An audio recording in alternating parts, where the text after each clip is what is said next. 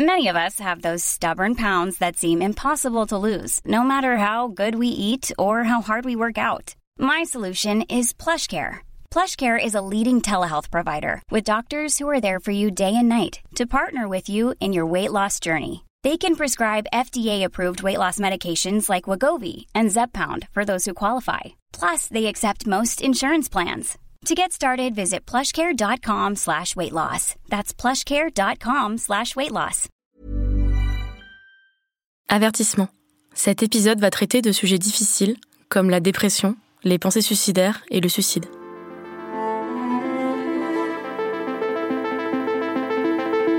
Le père de mes filles s'est suicidé il y a deux ans et c'est moi qui l'ai trouvé et ça a été évidemment tragique, un grand choc et euh, euh, j'ai assez vite partagé ce choc euh, sur les réseaux sociaux. Épisode 3 Internet et le suicide.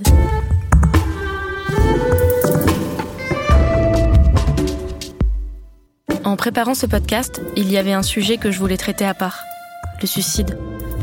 Déjà, parce qu'il s'agit d'une mort pas comme les autres, et que le deuil après un suicide, lui aussi, est un deuil différent. Dans notre monde connecté, le suicide et Internet sont intimement liés. Les réseaux sociaux, et le web en général, peuvent être un facteur de risque. On lit régulièrement des histoires de harcèlement en ligne, de phénomènes de meute, de communautés qui favorisent la haine de soi, des suicides filmés et diffusés en direct. La médiatisation du suicide n'est pas un enjeu propre à Internet. Mais parce que le web est dominé par quelques grosses plateformes, il est plus facile de pointer du doigt des responsables lorsque ces drames arrivent. Les géants du web ont conscience de ces enjeux. Alors, ils font ce qu'ils ont l'habitude de faire quand on les rend responsables d'un sujet difficile. Le service minimum. Lorsque l'on tape le mot suicide sur Google, YouTube, Instagram ou Twitter, on voit un message d'avertissement s'afficher. Il se contente généralement de donner le numéro d'association de prévention du suicide.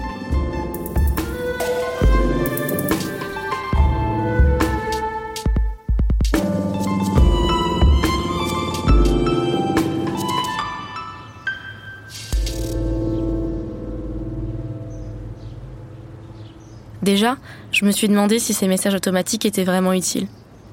Ensuite, je me suis dit que s'ils étaient là, c'était bien que des personnes en détresse utilisaient aussi Internet comme une bouée de sauvetage. Pour parler de tout ça, je me suis d'abord rendue dans les locaux de SOS Amitié. Depuis 60 ans, cette association vient en aide aux personnes en détresse. SOS Amitié est surtout connue pour son service d'écoute téléphonique anonyme.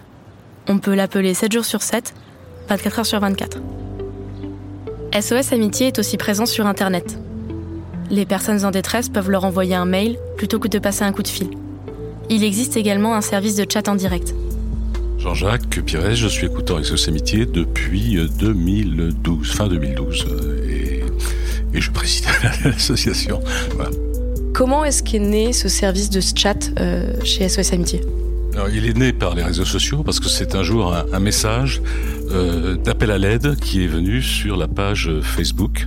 Euh, quelqu'un qui euh, qui souhaitait euh, obtenir voilà du du, du, secours, d'une présence, etc. Et, et donc le service numérique est né par la messagerie d'abord, et c'est en 2005 que le chat est venu s'ajouter au service de, de, messagerie. Depuis, il y a une progression importante du, du nombre d'appels sans pour autant qu'on soit dans la zone du nombre d'appels du téléphone. Ça, reste presque marginal euh, par rapport à ce que nous écoutons, mais c'est une progression continue, ce qui n'est pas tout à fait le cas d'ailleurs au téléphone où il y a plutôt une stagnation du nombre d'appels. J'interromps Jean-Jacques pour un petit point de vocabulaire. Chez SOS Amitié, on utilise le mot appel, même lorsqu'il s'agit d'un chat ou d'un mail. Donc une personne qui écrit sur le site de SOS Amitié sera aussi considérée comme un appelant. Et les personnes de l'association sont, elles, qualifiées d'écoutantes. Surtout, ça permet euh, d'avoir si on peut appeler ça un public, euh, des, des, appelantes et des appelants d'une autre catégorie, non présente dans les appels téléphoniques. Il s'agit des jeunes des ados en particulier, sachant que pour nous, l'adolescence se termine à 25 ans. Hein. En gros, dans, dans la typologie des, des, personnes qui nous appellent, on a une catégorie des, des moins de 25 ans, ce qui représente aujourd'hui à peu près 39% euh, des, des, personnes qui appellent, euh, ce, qui est, ce, qui est, ce, qui est, beaucoup. Ce qui est certain, c'est que nos jeunes euh, ne peuvent pas parler à la maison, hein, puisqu'ils sont écoutés, donc ils ont besoin d'un média euh, silencieux. Léontine est bénévole chez SOS Amitié depuis 10 ans. Elle s'occupe aussi de former les écoutants au service de chat. Par contre, d'autres personnes plus âgées euh, peuvent euh, nous dire à la fin, par exemple, euh, quand on leur propose de passer au téléphone qui est largement plus ouvert, euh, ils nous disent qu'ils ne sont pas encore capables de dire, de prononcer les choses. Ils peuvent l'écrire, mais pas le prononcer. L'écoutant est parfois beaucoup plus impacté Hein, par ce qui arrive, notamment sur les thèmes de scarification, de d'anorexie, euh, des, des euh, de l'inceste aussi. Il y a beaucoup de faits d'inceste qui, qui sont avoués euh, dans cette intimité-là, hein, qui ne peuvent pas encore non plus être dits. Euh, donc, donc c'est des choses qui peuvent impacter l'écoutant beaucoup plus. Donc, du coup, il faut effectivement des gens peut-être encore un petit peu plus costauds pour pouvoir assumer ce qui est dit et surtout ne pas le prendre pour soi. Parce que les choses qui sont avouées par écrit sont souvent plus, plus graves, comme vous le dites, enfin, en tout cas plus, plus intenses. Plus, intenses, plus profondes, plus, plus noires. Hein, on arrive dans la noirceur qu'on ne peut pas dire encore. Ça prend combien de temps à être formé au chat et qu'est-ce qu'on y apprend? Parce que la question que je me suis posée, c'est que j'imagine que tous vos écoutants ne sont pas des, des, des, jeunes de moins de 25 ans. Peut-être qu'il y a des gens qui sont un peu moins à l'aise avec euh, ou moins habitués au, format écrit. Est-ce que c'est un obstacle pour vous, euh, justement à. Non, j'ai un très très bel exemple parce que nous avons notre doyenne euh, écoutante qui a 93 ans d'une forme olympique et qui écoute depuis 30 ans, plus de 30 ans, et qui vient de se mettre au, chat. Alors c'est vrai qu'elle est soutenue par euh, un tas de petits-enfants, arrière-petits-enfants qui l'ont mis euh, aux médias. Et donc, et elle se débrouille merveilleusement bien. Donc, vous voyez, il n'y a pas de, surtout pas de, de clichés à avoir. Hein. On peut s'y mettre à partir du moment, bien sûr, où on n'est pas rebuté par le clavier. Hein. Même si on utilise ses deux doigts, le, et même si on est lent, euh, la réponse est attendue et je trouve que les appelants sont très, très indulgents avec nous. Avec Léontine, on a beaucoup discuté de la différence entre le téléphone et les messages en ligne. Comment le texte pouvait réconforter de la même manière qu'une voix humaine. Il m'est arrivé, par exemple, de faire une petite séance de respiration. Hein, c'est quand même assez incroyable, mais euh, quelqu'un qui qui m'écrivait qu'il avait une crise d'angoisse, qu'il avait des difficultés à respirer. Alors effectivement, c'était difficile d'imaginer pour moi qu'il était capable de l'écrire, mais qu'il le vivait. Donc nous avons respiré ensemble. J'ai écrit les chiffres. On respire, on inspire cinq fois, on expire cinq fois pour calmer tout ça. Donc c'est tout à fait possible. Ensuite, on a, euh, on, peut avoir un petit smiley. On utilise un smiley. Euh, par exemple, si pour exprimer ma tristesse, parce que bien sûr, j'ai le droit d'exprimer ce que je ressens. Je ne peux pas dire qui je suis, mais je peux dire ce que je ressens. Donc, euh, dire à quelqu'un que j'ai compris ce qu'il m'a dit, euh, parce que je suis triste d'avoir entendu euh, tout ça, et ça fait le même, le même effet en face. Hein. Je, vais avoir un smiley qui va me dire, oh là là, vous m'avez effectivement compris, vous avez bien entendu ce que j'ai dit. Donc, l'effet magique, entre guillemets, il est le même. Grâce au web et au smartphone, nous avons appris à exprimer nos émotions différemment. On a moins l'habitude de passer des coups de fil. On s'écrit en direct ou on s'enregistre des courts messages vocaux qu'on s'échange sur Instagram, Snapchat ou WhatsApp. Nous pouvons utiliser toute la palette de nos sentiments grâce à quelques phrases, des emojis, un selfie ou des mèmes. Sans parler, on peut exprimer l'amour, la colère, l'hilarité, le stress. Alors, pourquoi est-ce qu'on ne ferait pas la même chose lorsqu'on est en détresse?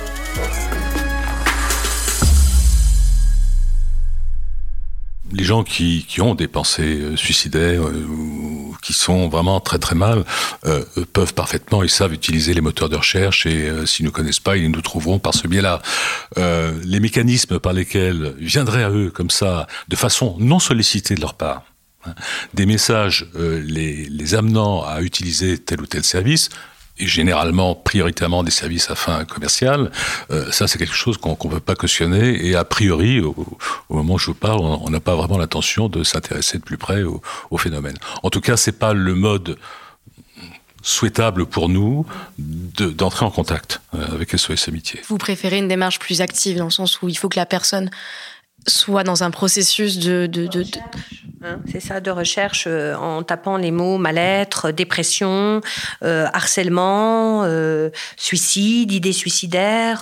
voilà, effectivement, c'est elle qui cherche et qui va tomber après sur, sur nos sites, notre site. Si je cherche, je choisis de cliquer et donc je choisis de demander de l'aide. Voilà. Je pense que c'est respecter la personne avant tout. Hein, c'est ce qu'on cherche avant tout, respecter sa façon de voir comment elle, elle veut procéder par rapport à elle-même. Il est probable que SOS Amitié et d'autres associations se reposent de plus en plus sur Internet.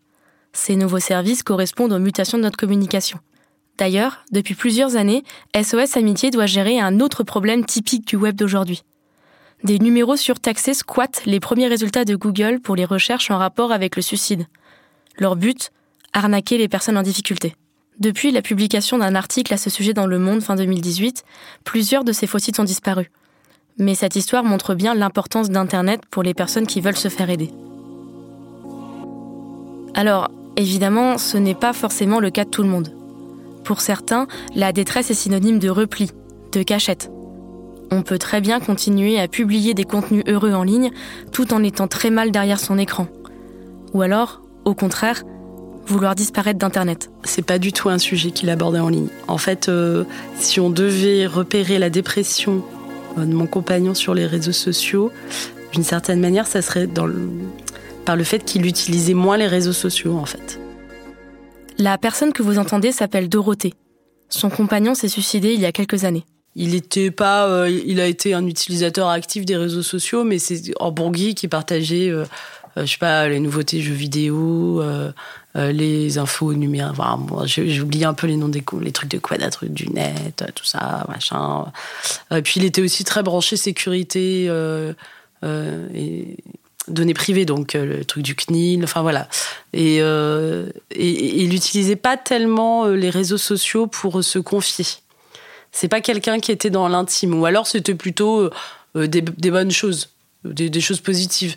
Une photo de voyage, euh, les photos de nos filles. Euh, mais c'était pas euh, pour dire je me sens pas bien aujourd'hui, comment on peut faire Est-ce que il, il, lançait pas d'appel au secours Il n'était pas dans cette démarche-là du tout avec les réseaux sociaux. Et en fait, moins il allait bien, moins il les utilisait. et c'était, ça faisait plutôt partie d'un signe qu'il était un peu éteint. J'ai voulu discuter avec Dorothée pour qu'elle me parle de son compagnon, mais aussi de sa propre expérience. Le deuil d'un suicide est un deuil à part. Il est forcément brutal et il rend plus lourde la relation qu'on a avec les réseaux sociaux. Le père de mes filles s'est suicidé il y a deux ans dans le logement qu'on louait tous les deux.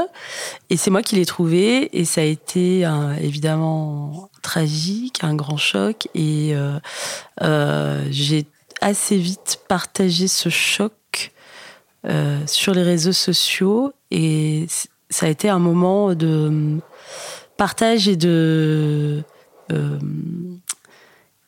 comment dire je, je, voulais pas rester toute seule avec ce choc. Je voulais pas non plus que tout le monde prenne ce choc sur les épaules mais le fait de pouvoir le dire très vite à un grand nombre de personnes ça m'a quand même un peu soulagée le soir du jour où c'est arrivé. Je suis, euh, je suis allée donc dormir chez des amis qui avaient qui gardaient mes filles et j'arrivais pas à dormir. Il était tard dans la nuit et euh, je me suis dit je vais me, je vais me lever demain matin et et, euh, et moi je serai toute seule sur lui et les autres le seront pas et en fait il faut que je le dise tout de suite. Euh, et j'ai mis un message sur Facebook. J'ai mis, mis une photo de, du père des filles avec une photo d'elle et, euh, et j'ai écrit un long message dans lequel j'expliquais qu'il euh, il était plus avec nous, mais je n'ai pas donné de détails non plus parce que je sais que ça pouvait rappeler des souvenirs un peu difficiles et puis parce que je trouvais que c'était un peu tôt pour expliquer et puis parce que c'était peut-être pas le plus important non plus. Alors ça a été très vite j'ai reçu beaucoup de messages très vite. Et de, ce fait-là, je pense qu'il y a aussi beaucoup de gens qui euh, ont mis en pause des activités et qui m'ont appelé, qui sont venus me voir et qui m'ont aidé. Il y a aussi quelques personnes qui n'ont pas compris tout de suite parce que euh, ne souhaitant pas être trop précise dans la manière dont ça s'était passé. Avec le recul, je souris, mais évidemment, euh, les personnes étaient super emmerdées quand même. Une copine m'a dit ah mince, il vous a quitté, mais ça pourrait être pire, il pourrait être mort.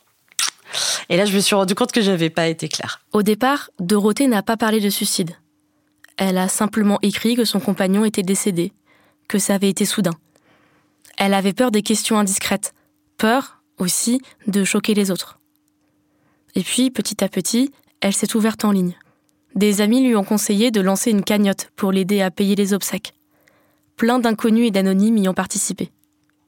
Enfin, Dorothée a commencé à écrire sur son blog ce qu'elle avait vécu, à se faire de nouveaux amis en ligne, à appeler à l'aide quand elle en avait besoin. Ça a été aussi un moyen, et ça l'est encore parfois, de dire à mes proches euh, ou à mes amis, je, je vais pas bien, j'ai besoin d'aide, ou je vais bien, et vous, comment ça va? Euh, Parce que c'est pas facile de prendre le téléphone et d'appeler un ami, même si les gens nous disent de le faire, d'appeler un ami et lui dire écoute, je suis vraiment au fond du trou, il faut qu'on se voit. Ça m'arrive évidemment de le faire avec deux, trois amis très proches. J'ai aussi, j'ai aussi euh, des personnels de santé, des professionnels qui me suivent, mais les réseaux, sociaux, euh, les réseaux sociaux, ils sont là aussi pour euh, nos amis virtuels, qui sont pas des faux amis, mais qui peuvent prendre le temps en quelques secondes d'un petit bisou, une petite pensée. et ben j'ai découvert par, avec suite à, mon, enfin, pendant mon deuil que ça marchait que les petits câlins virtuels, ils étaient pas si virtuels, que de temps en temps, on pouvait appeler au secours les gens et, et entendre des choses intelligentes et sensées et, et, se dire ah mais ouais, elle a raison, euh, je suis pas toute seule euh, à vivre euh, comme ça. Ça me fait du bien d'entendre d'autres paroles et, et, de, voir qu'il y a toute une palette de réactions et que même parfois les réactions que je peux trouver un peu déplacées, finalement, je prenais du recul et je disais, ah bah, elle a voulu être gentille. Alors, au lieu de m'énerver, ça m'apaisait aussi. Les amis de pas la vraie vie, mais un peu, enfin, mes amis numériques, j'aime pas le mot virtuel quand même, mais les amis numériques, euh, ils sont là tout le temps aussi. C'est-à-dire que si j'ai une insomnie à 2 heures du matin, je pense que je peux trouver quelqu'un pour discuter. Euh, et puis aussi, il m'oblige à, à, repenser ma manière de parler de ma douleur. Les le numérique, les réseaux sociaux, ça m'oblige à repenser ma manière de m'apitoyer sur moi-même. Euh, parce que des fois, on en a un peu marre de se plaindre sur les réseaux sociaux. Euh, surtout quand on voit qu'il y a quand même d'autres personnes qui ont des vies très difficiles. Donc moi, ça m'oblige à me dire, euh, je voudrais bien quand même mettre une petite pointe euh, de légèreté dans tout ça. donc ça, ça c'est aussi un... Je trouve que c'est un apport intéressant des réseaux sociaux. Enfin, en tout cas, le fait d'écrire des choses et d'essayer de les écrire soit joliment, soit avec humour, soit avec poésie, mais en tout cas, euh, pas comme si j'étais au bar avec un copain euh, euh, en larmes, avec une bière, en train de dire ma vie c'est de la merde et je sais pas quoi faire. Vous voyez, on a, j'ai besoin hein, de faire de ces temps-là, mais avec le numérique, je dois réfléchir un peu à comment je vais dire les choses.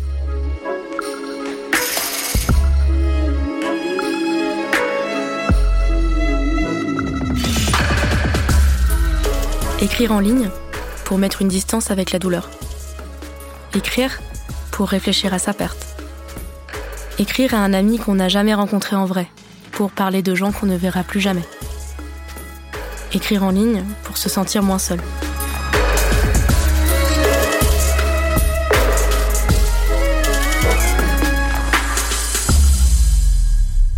Il nous reste encore un sujet à aborder. Écrire aux morts et, plus généralement, l'avenir du deuil face à l'avancée des nouvelles technologies. Ça sera le sujet du dernier épisode de ce podcast. Hey, it's Danny Pellegrino from Everything Iconic.